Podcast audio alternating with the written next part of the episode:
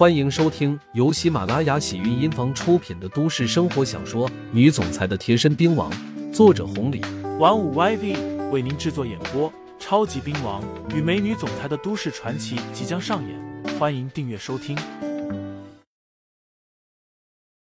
第十三章，信不信我弄死你？第一呢，我一直坐在这边，没招你，没惹你，就是个民工，配不上雨飞。我也没有这想法。第二呢，你们爱显摆，你们显摆和我没关。你爱泡妞，你也泡，更和我没关系。可你泡个妞都想踩我，抬高自己，这就有点过分了。第三，人家江雨飞不愿意，很为难，你看不出来？这样去强迫一个女孩子，你觉得有意思吗？几句话，仍旧不温不火的，不过句句都戳到了万家豪的内心。万家豪脸色青一阵紫一阵的，难看到了极点。看了一眼万和民，再看了一眼江雨飞他们几个女孩子，万家豪仿佛受到了很大的侮辱。而这种侮辱还是来自刘牧阳的，他有些受不了，抬起一个啤酒瓶子，砰的一下子砸在了桌子上面，拎着壶茶冲着刘牧阳喊道：“你特么再说一句，信不信我弄死你？”气红眼了。万和民几个人反应过来，赶紧给抱住了。至于江雨飞还有艳丽，也都吓坏了。都是来玩的，这要是戳出去，真要闹出人命了。喝的有点多，不过他们还是有些清醒的。万和民劝说了几句，抱着万家豪出去了。刚喝的有点多，尿急，干脆出去小解一个。艳丽几个人也追出去了。刘牧阳和江雨飞留下来，几个人都出去了。他们还听到万和民说：“要好，你犯得着吗？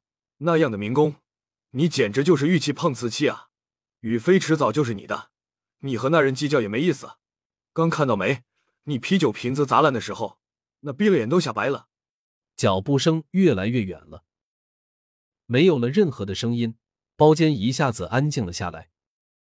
江玉飞看了一眼刘牧阳，再次皱了皱眉头。过了好大一会儿，这才说道：“那个，你要不然先回去吧。房东让我过来照顾下，免得出问题。要走一起走。”刘牧阳淡淡的说：“你谁要跟你一起走啊？再说了，能出什么问题啊？我不需要你照顾。”刘牧阳不听。江雨飞愤愤的说道。你这人怎么这样啊？你虽然是大人，比他们年长一点，可他们也都不是好惹的。刚刚你都看到了，嘉豪就是那样的人，明明没事情，非要找一点事情出来，你又把他得罪了，等下他还要找你的麻烦。找就找呗，你怎么就不听啊？他真的会打人的呀！刘牧阳再次冷笑，看到刘牧阳这个样子。江雨飞真是气坏了，他气嘟嘟的说道：“不管你了，等下他们再找你麻烦，我就不会心里再愧疚了。他们就是那样的人，我让你走，是你不走的。”刘牧阳不以为然的说道：“知道他们是那样的人，还要和他们做朋友，明明不是这个圈子，还想融入进来，你也挺不容易的。”江雨飞脸一红，似是想起来什么。刚要说点什么，万和民他们骂骂咧咧的回来了，嘴里还在说着什么打死对方的话。艳丽几个人有点害怕，江雨飞赶紧问道：“怎么了？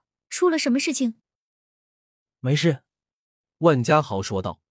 “刚刚遇到一个不长眼睛的，直接被老子干倒在厕所了。”“啊，艳丽，到底怎么回事啊？”艳丽解释说道。嘉豪不是心情不好吗？刚刚出去小解，有个男的都看了我一眼，他骂人家看什么看，对方挺冲的，然后就打起来了。江雨飞吓坏了，赶紧问道：“没出什么事情吗？”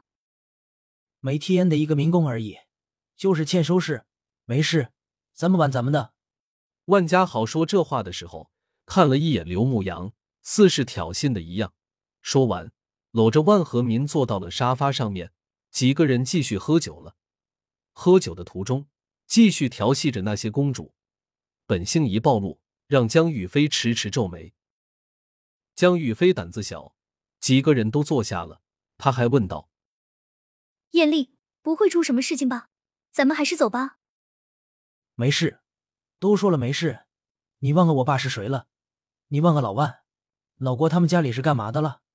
万家豪接着说道。听众朋友们，本集已播讲完毕，欢迎订阅专辑，投喂月票支持我，我们下集再见。